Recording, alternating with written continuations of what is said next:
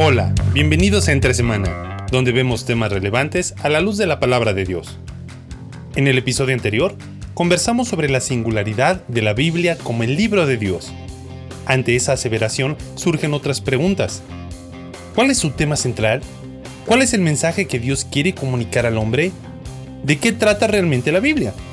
Acompaña a Alex y a Marcelo para responder estas y otras preguntas aquí entre semana. Día de lluvia aquí en los estudios Conexión Vertical, así que si escuchas un trueno o algún eh, sonido de lluvia es, es por eso. Pero aquí estamos con nuestro cafecito calentito, eh, hablando acerca de las preguntas que planteamos hace unas semanas, esas preguntas que van dirigiendo a otra pregunta, ¿no? Así es. Y, y poder comprender qué es el Evangelio, ¿no? Porque al, al final lo que estamos tratando de buscar es, a ver, hablamos del Evangelio, hablamos de vivir el Evangelio, hablamos de compartir el Evangelio, pero si no lo comprendemos, Mm. estamos en el horno, como dirían en Sudamérica, ¿no? Sí, sí, sí. sí. Y, y, o sea, hablamos acerca de la existencia de Dios. Hablamos acerca, o sea, preguntando, haciendo esa pregunta, ¿Dios existe o Dios no existe? Porque eso es lo, lo primero. Claro, hay que buscar ese, ese punto en común. Ajá. Un- Si Dios existe. Dios quiere ser, eh, quiere comunicarse con nosotros o no. Si la respuesta es no, entonces te quedas como deísta, como agnóstico, eh, y ahí eh, termina la conversación hasta que uno puede ser eh, guiado a la realidad de que Dios sí existe y quiere comunicarse con nosotros. Si quiere comunicarse con nosotros, entonces ¿de qué manera se comunicó? Eh, porque sí tiene que haber una forma en que lo hace. Si decidimos que pues quizás lo más lógico sería por medio de algún escrito. ¿Cuál de los escritos? De todos los que dicen ser libros sagrados. ¿no? Exacto. Entonces, la semana pasada estuvimos hablando acerca de eso. Tú y yo llegamos a la conclusión de que es la Biblia eh, y, y hablamos un poco de, de- de por qué creemos eso. Y Dimos ahí eh, material de referencia, inclusive, que, que estaría bueno que puedan sí, sí, sí, en, profundizar. en tu eh, aplicación de podcast favorito le picas a notas, lo que sea, vas a ver esos recursos. Así es. Eh, incluso yo creo que esta, esta serie se va, va- va a seguir dando vuelta, entonces quizás vamos a ir en- enriqueciéndolo a la medida que... que- Va a estar bueno. Sí, Eh, pero si nosotros vemos y llegamos a la conclusión de que la Biblia es la palabra de Dios, entonces ahí genera otra pregunta. ¿Cuál es el tema central Claro. de la Biblia? a dónde o cu- cuál es o cuál es el clímax, cuál es la historia detrás, ¿no? Sí, Eh, ¿a, a qué apunta? partamos de la base de que si estamos diciendo que Dios es real, existe, se quiere comunicar con el hombre, eh, lo hace a través de, de un texto sagrado como es la Biblia, Sí. eh, lo primero que tenemos que decir es que la, la Biblia narra una historia que es la historia de Dios. Claro. Creo que eso es fundamental. Sí. Tiene más elementos, estoy diciendo algo básico, pero no podemos decir que la historia de la Biblia es la historia de un hombre No. eh, como nosotros. O sea, es, es la- es mi historia donde Bueno, se habla de... de- yo, yo me de acuerdo mí un, profesor aquí en la Escuela Bíblica de Conexión Vertical diciendo que el tema unificador de la Biblia es el reino de Dios. Ok, eh, vamos a llamarlo, a ver si, si nos contesta el teléfono. Eh, para precisar, quienes quieran profundizar después, eh, hablábamos del reino de Dios como tema unificador en el sentido de que engloba los demás temas, ¿no? Porque podríamos hablar de varios temas. Sí. Por ejemplo, el primer tema que uno dice es salvación del hombre. Es, es un gran tema de la Sí. Biblia. Eh, otros dirían, bueno, pero a- además habla de, de- de la naturaleza del hombre. ¿No? Eh, ¿Quién es el ser humano y sus relaciones? Perfecto. ¿De qué más habla? Habla de, de los, de que Dios hizo, si tú ves desde Génesis, Dios hizo pactos con el hombre, ¿no? Y el hombre lo fue quebrando y una, una y otra vez y uno dice, bueno, entonces a lo mejor el, el tema que unifica a todos son, son los pactos. Viene otro y te dice, bueno, pero se supone que la creación fue hecha para la gloria de Dios y todos para la gloria de Dios. Entonces, Ajá. ok, el gran tema es la gloria, La de, gloria Dios. de Dios. Y son todos correctos, pero ¿cómo hacemos para todos esos verlos como un todo? O sea, son piezas de un Mm. Desde, rompecabezas. desde Génesis hasta Apocalipsis. Exactamente, desde Sí. Génesis capítulo 1. Sí. Porque si hablamos de historia de salvación del hombre, Ajá. Génesis 1 y 2 no narra salvación del hombre necesariamente. Por eso hablábamos del reino de Dios como tema unificador, en el sentido que todos los demás temas pueden ser parte de. Bueno, sigamos con eso. Génesis capítulo 1, versículo 1, Dios crea este, este mundo, eh, pasa siete días creando todo lo que hay. Eh, no tenemos tiempo para ver si eran siete días literales. Otro, otro, otro día, El seis punto días. es que ¿no? lo creó. Y después, eh, él destina a Adán y Eva, hombre, mujer, seres humanos hechos a su imagen y semejanza para que habiten en su reino y que expandan eh, el reino, de- o sea, a, a- a toda la creación. Está bueno, pero no solamente es habitar, porque acuérdate que Génesis habla de, De que señoreen, sí. que, so- que- que- que hagan una especie de un ejercicio de administración. Eh, teológicamente llaman, bueno, ahí hay una delegación de autoridad. El rey crea un reino y a quién deja como su, sus representantes en su creación. La el único representante es el hombre y la mujer. ¿Por qué razón? Porque son creados a imagen de Dios. Eh, son portadores de la imagen de Dios. Claro. Y lo, lo hablaban estos eh, que hacen los videos que usamos mucho en la iglesia de Bible Project, ¿no? Ellos hablan de que el concepto de portadores de imagen de Dios es que ellos son eh, la imagen de Dios para la creación. Por eso la prohibición de no tendráis Dios, eh, no hagáis imagen ni ninguna semejanza, porque ya la imagen de Dios estaba, nosotros, Claro, el sí, ser humano. Sí, sí, sí. ¿no? Nosotros somos la representación y incluso ese, ese tema lo podremos expandir a, a incluso el, el- la- el concepto de los reyes, que cuando ellos eh, tenían su imperio, su, su reinado, y, y- era distancias muy largas, es- ponían una, una imagen, Una de ellos, así es. diciendo esto es imagen del rey, y es para recordar de que aquí reina Claro. este rey. Entonces, al ver al ser humano, ejerciendo dominio en la tierra, es decir, eh, él es portador de la autoridad que Dios le dio para recordar de que aquí Dios reina. Así es. Entonces, ¿y qué qué se quiebra en Génesis capítulo 3? Bueno, El- el- la- lo que se pierde es la delegación de autoridad a esos representantes. porque hay un deseo de tomar autoridad, autoridad por sí mismo Ajá. y redefinir términos de bueno y malo. Así es. Entonces, la, eh, Eva, ella toma y dice que era bueno a su parecer y no sé qué, y que com- tomó, comió eh, y después compartió con Adán. Eh, ellos entonces... No es solamente que desobedecen, Va, va mucho más Yo creo que muchas veces nosotros nos quedamos, ah, sí, pero porque comieron la manzana y después Sí. eso Dios, Dios estaba muy enojado porque era una manzana muy especial, no quería que lo comieran. El, ot- el otro día hablaba con un amigo y decíamos, eh, en términos profundos, desde, desde el punto de vista de la, de la naturaleza del hombre, Mm. lo que sucede en Génesis capítulo 3 es Adán y Eva declarando una, hacer una declaración de independencia, porque detrás de la mentira diabólica, ¿qué hay? Seréis como Dios. Si yo voy a ser como Dios, esa es la mentira, y que el hombre sigue creyendo, ¿no? Y que ese es su gran problema. Entonces, la conclusión lógica de esa mentira es, no necesito a Dios. Si voy a ser como Dios, no necesito a Dios. Claro. Por lo tanto, Adán y Eva, lo, lo que se pierde es ese, hay ese quiebre de relación. Mm. Desde el punto de vista eh, esencial, el ser humano es un ser social. Hmm. No es bueno que el hombre esté solo, ¿no? Creación de la mujer. ¿De dónde viene ese concepto? Muchos dicen que tiene que ver con que Dios mismo, al ser un ser que existe en tres personas, es un ser social, Hmm. un ser comunitario. Ahora, Claro. ¿a dónde, a dónde voy, voy con eso? Que lo que se quiebra es la relación primaria con Dios. Hmm. Y, y esa relación primaria no solo se quiebra, sino que de alguna manera es lo que queda ahí. Porque uno Mm. dice, bueno, es el sí, el pecado trajo consecuencias y todo, pero lo, lo que se quiebra es la relación. Porque la pregunta que hace Jehová en Génesis capítulo 3 a Adán es, ¿dónde estás tú? Claro. Raro, o sea, obviamente no, no es que preguntó eso porque no había GPS en aquel tiempo, ¿no? O, o porque estaba preguntando por su ubicación geográfica en el huerto del Edén. Mm. Obviamente que no. Es, es- es una declaración. ¿Dó- ¿Dónde estás parado en esta relación? Porque fue lo que se quebró, Mm. ¿no? Y por esa razón, Reino de Dios empieza a unificar todos los demás temas, ¿ves? sí. Es el reino delegado. Y ellos entregan su Ajá. autoridad a Satanás. Y sí. Y, y en ese sentido, el ser humano ya pierde esa, esa relación, esa conexión, esa, esa manera de ser el, el portador de la autoridad de Dios, porque ellos no quisieron eso. Ellos no querían estar bajo eh, la autoridad de Dios y así ser el medio por el cual Dios ejerce su autoridad. Ellos querían hacerlo ellos solos. Decidieron ser dioses para sí mismos. Exacto. Entonces, ellos entregan su autoridad.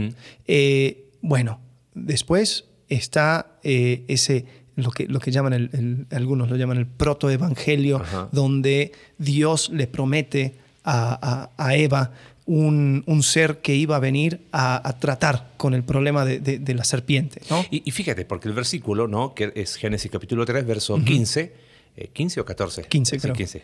Eh, parte estableciendo el problema. Pondré enemistad. O sea, Sí. hay, hay un problema que, que trajo el pecado. ¿no? Partamos de esa base. Y es lo que venimos hablando. El mensaje del Evangelio tiene que ver, no es solo eso, pero tiene que ver con que hay un problema que, que necesita solución. Y la solución viene por una simiente, una, una- un descendiente de ti, Eva. Sí. Hablemos un poquito de eso en, algún momento en, en la escuela bíblica y este profesor que tú mencionabas decía, ¿qué entendió probablemente Eva? Nosotros hoy vemos, al tener toda la revelación, que Génesis 3.15 es la primera promesa mesiánica. Ajá. Pero ¿para quiénes estaban ahí? Para los lectores del Antiguo Testamento, de, de la ley, eh, creer que eso apuntaba a Jesús, eh, No. No. Y eso, eso es lo que diríamos que empieza, por decirlo quizás de términos gráficos, eh, empieza un, un hilo rojo, ¿no? En Génesis capítulo 3, verso 15, que uno tiene que ir trazando a lo largo de toda la escritura. Porque hay una esperanza que obviamente no se cumple. Sí, y, y ese hilo rojo, como, como dices, no se traza en el, en el mismo momento, sino que va caminando con las personas que lo van viviendo. Así es. Entonces, por ejemplo, hay eh, algunas evidencias etimológicas de que quizás Eva pensó que el, el que iba a tratar con este problema iba a ser su hijo Caín. Eh, algunos piensan eso. Bueno, yo personalmente, desde el punto de vista personal, me pongo los zapatos de Eva y digo, yo hubiera esperado lo mismo. ¿no? claro, porque ten- venimos de un problema, me hacen Sí. una promesa que un descendiente mío va, va a herir de muerte, tengo un hijo, eh, toda mi esperanza está ahí. Y qué loco, porque el, el nombre Caín significa esta es la voluntad de Dios. ¿Y cuál es la voluntad de Dios? Pero que había expresado Dios en Génesis capítulo 3, verso 15. No podemos asegurarlo, pero quizás podemos inferir un Sí, poquito. posiblemente. De decir, oye, quizás hasta dónde todas las esperanzas de Adán y Eva estaban en Caín. Y vaya como terminó la historia. Sí, ¿no? sí, sí, sí. Y a lo largo del Antiguo Testamento habían ciertas personas, figuras que aparecían donde, uh, hay, hay algo aquí, hay un, hay, hay un lenguaje edénico que, que va, va acompañando a esta persona. Por ejemplo, Noé, quiero que reúnas a todos los animales, quiero que tú y tus descendientes vayan a poblar la tierra, yo voy a, voy a destruir la humanidad, vamos a comenzar de nuevo. ¡Ah! Hay un, hay un simbolismo edénico, Hay una- hay una animales, esperanza de autoridad, un nuevo inicio. un nuevo inicio. Y después se baja del barco Está borracho, ¿no? y se emborracha y después hay un problema familiar. Claro. ¿no? Y entonces es como que, oh, ¿y entonces quién? Y después está la historia de la Torre de Babel y después es como que, bueno, de vuelta, un- una vez más, otra caída. Eh, viene Abraham. Génesis capítulo 12. Bueno, ahí es donde quizás empezamos a ver ese hilo un poquito más, más empieza a haber más claridad. Más claridad. Eso se llama el principio de revelación progresiva. A medida que va avanzando la historia de- del reino de Dios, la historia de la, de la escritura, uno puede decir, ah, mira, hay una promesa a. Abraham. Y la promesa a Abraham, ¿cuál es? Que en ti serán benditas todas las naciones de la tierra. Voy a hacer una familia multiétnica a través de ti. ¿El cómo? No lo sabemos. No sabemos. Pero de que lo que está empezando en Génesis 12 es yo voy a formar un pueblo para mí. ¿No? Aparte está el inicio de la nación de Israel. Pero, pero es mucho más que, la- que el inicio de la nación de Israel. Porque es la promesa de decir, en ti serán benditas todas las familias de la tierra. ¿no? Y ahí empieza, ahí el hilo se empieza a hacer más claro, empieza a haber más información. Claro, sí. eh, y, y cuando comienza toda esta historia, eh, hay otros, otras figuras. Aparece Moisés, construye el templo.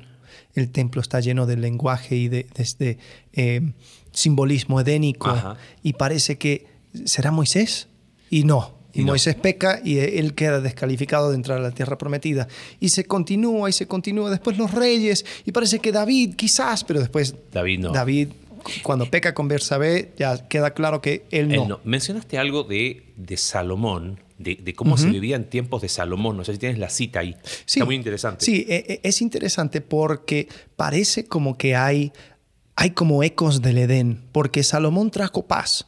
Salomón, eh, él, él construyó el templo y estaba lleno de todo tipo de, de- de- de simbolismo de Edén. Habían todo tipo de muebles eh, que, que- que simbolizaban plantas y- y, y todo tipo de acabado. Entonces, eh, aquí lo tengo en Primera de Reyes capítulo 4, habla acerca de su, su manera de, de- de manejar eh, todo su reino. 24 dice, el dominio de Salomón se extendía sobre todos los reinos al oeste del río Éufrates. Algo, algo interesante del río Éufrates que se menciona en Génesis Sí. como un río que Parte. estaba directamente eh, dentro de- del Edén. Entonces es como que, mm, interesante. Desde Tifsa hasta Gaza y disfrutaba de paz en todas sus fronteras. Durante el, reino, el reinado de Salomón, todos los habitantes de Judá y de Israel, desde Dan hasta Berseba, vivieron seguros bajo su propia parra y su propia higuera. Lenguaje E- edénico. edénico. Es como que, ah, ¿será que Salomón es el que va a traer? Y bueno, recuerda que en 2 Samuel capítulo 7 hay una promesa, hay un pacto con David, Sí. ¿no? Y, y lo tengo acá, donde dice, yo seré su padre, será mi hijo. Eh, ¿Viste cuando dice que, que- que David quería construir una casa y al final Natán le dice, Dios te va a construir una casa en cuanto a una descendencia? Y dice, tu casa y tu reino durarán para siempre delante de mí, tu trono quedará establecido para siempre. Entonces, probablemente toda la esperanza mesiánica fue puesta en Salomón. Sí, y lo sí, que sí, acabas sí. de citar lo, lo confirma. Hasta que Salomón termina haciendo lo que todos sabemos y viviendo como, como un rey más de los paganos Claro. y no como ese rey esperado, porque estamos hablando de que este reino, eh, que, que ha sido los representantes de Dios en la tierra han quebrado esto, han perdido, Mm. eh, han sido desleales al- al- a Dios. eh, entonces el desarrollo de la historia bíblica es como que, ok, llegamos a los profetas y los profetas empiezan a aclarar algunas cosas. Mm. Dice que el, el rey va a nacer en un lugar, Miqueas capítulo 5, versículo 2, Ujú. va a nacer en Belén. Sí. El capítulo 9 de Isaías habla de ciertas características que va a tener. En el mismo libro de Isaías se habla de que va a estar en Galilea de los gentiles y que va a haber luz, un lugar que no era, no tenía mayor fama en el Antiguo Testamento. Sí. Entonces, en los profetas uno empieza a, a ver ciertas cosas. Zacarías capítulo 9, si no me equivoco, que, que he aquí tu rey humilde sentado sobre un pollino, eh, entrando, y es como que empieza a ver ciertas cosas que, ah, ok, de alguna forma, y mi- mira, mira a dónde voy, me salto rápido al Nuevo Testamento. Cuando llegan, y creo que lo hablamos en Navidad, en, la serie que hicimos de Navidad, cuando llegan los magos de Oriente y preguntan, ¿dónde ha de nacer el rey de los judíos? Obviamente no era cualquier rey, estaban hablando del rey en cuanto a Claro. esperanza Sí, mesiánica. sí, sí. Y, hey, ¿alguien sabe? Llamaron a los escribas en, En Belén. en Belén. Y ellos lo sabían. Lo o sea, no era, como, sabían. no era un misterio. Miqueas capítulo 5, lo sabían, era lo que esperaban. ¿no? Eso te muestra de que no es que, ay, nadie entendió, no, había una esperanza. ¿no? Eh, ¿Y por qué estamos diciendo todo esto? Porque estamos preguntando, bueno, si la Biblia es el libro a través del cual Dios se quiere comunicar, ¿qué está comunicando? Está comunicando lo que empezamos a transmitir en Génesis Claro. y está comunicando que algo va a suceder. ¿Y qué es lo que va a suceder? Es la llegada del rey. ¿no? Por eso hablamos del reino de Dios como tema unificador, porque es eh, el rey que viene a, a hacer aquello que Adán y Eva no hicieron bien, pero al mismo tiempo viene a, a arreglar este reino, por decirlo de alguna forma, ¿no? El Sí. pecado ha hecho estragos. Sí. Entonces, no solamente viene a decir, hey, aquí estoy yo como autoridad, sino vengo a, a solucionar todo lo que ha sucedido. Eh, y eso implica morir una cruz. O sea, no sé quién, quién lo que decía, no, no, hay, no hay corona sin cruz. Mm. Eh, y, y sí, es así. Sí, sí, porque Jesús vino a, a restablecer orden, eh, a traer orden del caos, o sea, que, que el, el ser humano por medio de su pecado ha traído y Él viene a ofrecerse a sí mismo como sacrificio, como aquel que, que, que va a tratar de una vez y por todas este, este problema del pecado que, que se introdujo en, cap- en capítulo 3 de Génesis. Y estaba pensando en, en el mensaje de Juan el Bautista. Mm. Porque el mensaje de Juan el Bautista, el precursor del Mesías, anticipado en el libro de Malaquías, ¿no? Y en el libro de Isaías. Ujú. As- Arrepentíos, porque el reino de los cielos se ha acercado. ¿Por qué el reino de los cielos se ha acercado? O sea, hay anticipación mesiánica, viene. Mm. Y cuando viene y se encuentra con Juan el Bautista, la declaración que hace Juan el Bautista es muy interesante, porque dice, yo no soy digno ni siquiera de desatar el calzado de su pie. Hay un reconocimiento de dignidad real. Claro. Pero al mismo tiempo dice, he aquí el Cordero de Dios que quita el pecado del mundo. O sea, está diciendo, este rey viene, pero viene como Cordero. ¿Qué concepto viene? Antiguo Testamento. Es el rey que viene a morir. Sí. Porque era lo que todo, todo el Antiguo Testamento además había anticipado que el pecado tenía consecuencias. Que, que en, la plaga, en la última plaga en, en Egipto, eh, en todas las casas alguien murió. En algunos murió el primogénito, Sí. en otros murió un cordero en lugar de. Claro. Eh, ¿Por qué? Porque el pecado trae sus Sí, consecuencias. y todos esos símbolos iban, iban apuntando a algo. Era como que, bueno, ¿y, y- y cuándo, cuándo va a ser el, el momento don- donde esto va a suceder? Eh, y la verdad, si la, si la Biblia, o sea, nosotros, nosotros eh, aceptamos todas las escrituras sagradas de los judíos, eh, pero los judíos terminan en Malaquías. Claro. El problema es que terminar ahí es como terminar, no sé, tu serie favorita una, una, temporada, temporada antes. Entonces, como que todo, hay un montón de cabos sueltos. ¿Y, y cuándo va a llegar? ¿Y, y quién va a ser? O sea, termina Malaquías y, y están volviendo a lo mismo. Sí. O sea, estuvieron 70 años en Babilonia, regresaron y, y ya uh, están de vuelta en la tierra prometida y, y es como que, pero cometemos los mismos errores. Claro. Pero hacemos absolutamente lo mismo. Y eh, termina Malaquías con una advertencia. Va a llegar el día terrible del Señor.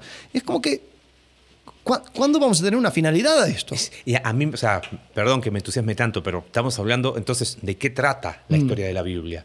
Si simplemente decimos que trata de la historia de la salvación del hombre, personalmente creo que es muy antropológico. O sea, es, ok, coloquemos al hombre en el medio de todo y, y hasta Dios gira alrededor de él. Es la historia de que el rey ha llegado, ¿no? Como dice en- uno de nuestros autores favoritos, N.T. Wright, él, él dice, el rey ha llegado. Mm. Eh, el problema que empezó en Génesis tiene solución, porque el rey llegó. Y eso es lo que dice el Señor Jesús. Él se presenta, Mateo capítulo 1, son las credenciales de que Él es rey. Sí. Libro de las genealogías ¿no? de Jesús, hijo de David, la- el pacto de 2 Samuel capítulo 7, hijo de Abraham, la promesa de Génesis capítulo 12. Ujú. Entonces, es, es el rey que ha venido a arreglar el problema de Génesis. Es el rey que ha venido a restablecer la relación con Dios, que provee salvación a través de su muerte, que a través de, de- de su, su vida y, y su muerte eh, eh, redime un pueblo para sí, ¿no? Y tenemos hoy la oportunidad de ser parte de la familia de Dios, como dice Efesios capítulo 2. De eso trata el mensaje. Si yo lo reduzco simplemente a que Él vino a morir por tus pecados, personalmente, yo sé que a lo mejor para alguno puede sonar raro, pero eh, no sé si estamos dando el Evangelio, no sé si llama el Evangelio completo, pero eh, estamos siendo un poquito sesgados en la perspectiva. Mm. O sea, es como que nos ponemos, ¿cómo se llama lo que colocan los caballos? Eh, a los lados para correr, no sé si anteojera, no sé cómo le llaman, ¿no? Pero lo ponen ahí al, al ladito de los ojos para correr y no mirar a ningún lado. Ah, ok, Jesús murió por mí y chao. Y me parece que, que- que es mucho más amplio Claro, que eso. Por eso, para decir de qué trata la historia central, es esa, es que el rey llegó a solucionar lo que había empezado mal en Génesis, Mm. ¿no? Y Sí. con todo lo que implica. Y, y- y yo creo que hablamos un poco de esto en la primera, eh, el primer episodio, El primer cuando episodio hablamos de acerca de- del Evangelio, que es el Evangelio, bueno, es la vida de Jesús. Es, es eh, mirar la vida de Jesús, es entender su misión, lo que Él vino a hacer, entender qué es lo que dijo, porque hay algunos que dicen, va, te lo acepto. Dios existe. Te acepto que Dios quiere que Dios quiere tener una relación con nosotros. Te acepto de que incluso de que la Biblia es la palabra de Dios.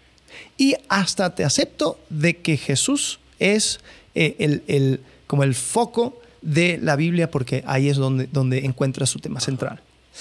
Pero yo creo que Jesús vino para, para ser un buen ejemplo, para ser un buen maestro, eh, para mostrarnos cómo vivir, porque eh, Él Tipo Buda. Sí. Como Buda, así como Buda llegó, sigan el ejemplo. Exacto, Ajá. exacto. Entonces Jesús, o sea, la verdad, sí, hizo un impacto enorme en, en- en el mundo, y, y- pero, o sea, ves cómo es un hombre bueno viviendo de, de- buena manera, dejando un buen ejemplo, cómo puede cambiar el mundo. Eh, yo creo que eso es lo que, lo que quiso mostrarnos Dios. Eh, trágicamente fue crucificado y, y- y qué se puede hacer, pero bueno, el mundo no estaba listo para escuchar ese mensaje. No estaba listo para esta conversación, ¿no? Algo así. Entonces, ¿qué, ¿qué le dirías a una persona así? Bueno, eh, qué bueno que otros han respondido mucho mejor que nosotros. Mm. Nosotros simplemente somos intentos de, ¿no? La gran, el gran tema con Jesús es que él abiertamente declara ser Dios. Ese es el tema. Juan capítulo 1 lo dice. En el principio era el verbo y el verbo era con Dios y el verbo era, Era Dios, Dios. ¿no? Y aquel verbo fue, se hizo carne y habitó entre nosotros, eh, declara abiertamente, ¿no? El Padre y yo uno somos Mm. sus cre- O sea, eh, eso de que Jesús nunca dijo que Él era, es mentira. Él declaró. Sí, porque hay algunos que dicen, bueno, no, la verdad es que Jesús eh, no, no se llamaba Dios, eran, eran simplemente sus, eh, sus seguidores que, que como que lo malinterpretaban. Hay declaraciones, mira, primero hay declaraciones directas de Él. Mm. Antes que Abraham fuese, yo, Yo soy. soy. Es más, fíjate, yo soy. Qué interesante el lenguaje de yo soy. O sea, alguien que judío versado en el Antiguo Testamento, cuando Jesús dice yo soy, eh, primera referencia es pensar en el nombre Yahweh, ¿no? Jehová. Eh, dos, todas las expresiones yo soy tienen que ver con eh, conceptos mesiánicos, pero de, que apuntaban a Dios. Yo soy eh, el, el pan que ha descendido del cielo, ¿no? Yo soy la provisión suficiente. Eh, lo, lo vimos en la serie de Contexto, ¿te acuerdas?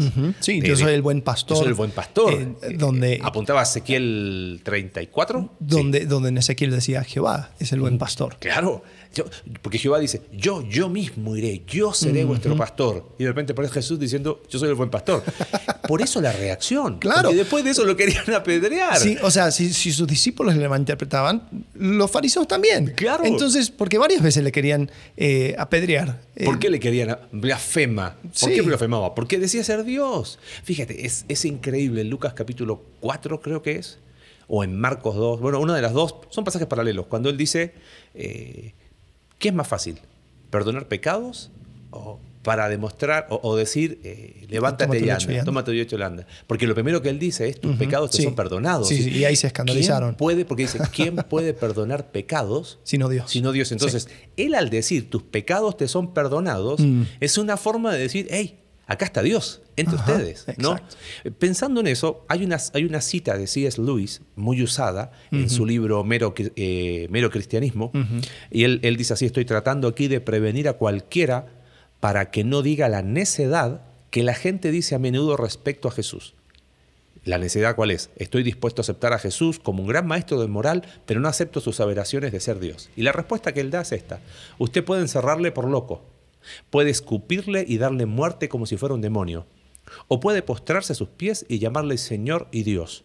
Pero no nos presentemos con la necedad de una arrogante condescendencia acerca de que Él es un gran maestro humano. Él no nos ha dejado abierta esa posibilidad, ni siquiera lo intentó. Mm. O sea, los que dicen, bueno, Él simplemente era un ejemplo, Jesús jamás se planteó ese camino. Y, y Él dijo, si alguno quiere venir en pos de mí, ok, venga. Pero es así, así, así. Eh, como que lo que apunta así es Luis es, Jesús nunca dejó la opción de decir, hey, yo simplemente soy un buen ejemplo para ustedes, eh, tomen de mí lo que más les, les guste. Claro, porque si él era, o sea, él dijo todo lo que dijo, eh, el, el problema es si uno lo quiere tomar simplemente como una buena persona, eh, una buena persona no No dice se llamaría Dios. Claro. Entonces quizás estaba loco, pero un loco no diría cosas tan cuerdas y tan coherentes que, que durarían dos, dos milenios. Entonces, no creo que era ni un hombre, y tampoco era un hombre malvado sabiendo que estaba engañando a la gente, porque se estaría eh, autodescalificando Y al, hablar tan severamente en contra del pecado. Entonces, o sea, sí, a- aquí no hay medias tintas. Uno tiene que aceptar de que Jesús eh, fue quien dijo ser. O fue alguna otra cosa. Fue un lunático, fue, fue una- un, un hombre malvado, eh, intencionalmente. eh, o fue un tonto porque terminó muriendo por una mentira. Bueno, que es la opción, ¿no? y todos sus discípulos también. Claro. Entonces, yo creo que sí, eh, me encanta esa, esa, esa frase de C.S. Lewis porque te lo plantea de, de una forma donde eh, te dirige una pregunta. Sí. Y esta va a ser la última pregunta que va a ser el próximo episodio. ¿Qué vas a hacer con Jesús? Y sí. Y, y yo creo que ese es el tema. Mm. Eh, eso es la centralidad del Evangelio. He enviado al rey, el rey ha llegado. Vas a ser parte de su reino. Mm. Vas a aceptar el regalo de ser parte de su familia o lo vas a rechazar. no te preocupes, hay un lugar especial donde no llega el reino de Dios. Y Jesús también habla de ese lugar, que es el infierno. Ahora, ojo, el infierno, y quizás vamos a hablar un poco más de esto después, pero el infierno no es necesariamente el lugar donde Dios manda a todas las personas que se han portado mal, porque Dios es un Dios que solamente quiere buenos niños y niñas, y si, si, no, si no llegas a, a su estándar, no, porque Jesús vino y murió en la cruz. Claro. E, el infierno está reservado para aquellos que no quieren ser parte de su reino. Totalmente. Y, y, y de, de, alguna forma, C.S. Lewis también lo dice, uh -huh. dice que Dios está tan comprometido con la, la, la libre, la, la, voluntad del, del, hombre, el libre albedrío del hombre, de que hasta les permite pasar la eternidad fuera de su presencia. Sí. Si uno así no lo desea, ahí está. Y bueno, para allá vamos. ¿Qué, ¿Qué, hacemos con el rey? El rey ha llegado y, y, el tema central es ese. Por eso es, no solamente es, claro, el tema, el gran tema unificador es el reino de Dios, pero, uh -huh. pero específicamente es, es que el rey llegó. Llegó, vivió una vida santa, eh, murió, uh -huh. fue sepultado, resucitó, ascendió, dejó una misión y no podemos eh, usar, como dijiste tú, eh, o quedar medias tintas ahí. Uh -huh me parece que, que, quedó, quedó a servir a la mesa para el, el último episodio de la próxima semana. ¿Qué, ¿Qué, hacemos con Jesús? Sí. ¿no? Y bueno, esperamos poder responder eso la próxima semana. Muy bien, hasta luego. Gracias por acompañarnos en un capítulo más de Entre Semana. Recuerda que puedes seguirnos a través de nuestra página web Iglesia Conexión Vertical Diagonal Entre Semana, Spotify, Apple Podcast y Google Podcast. Hasta la próxima.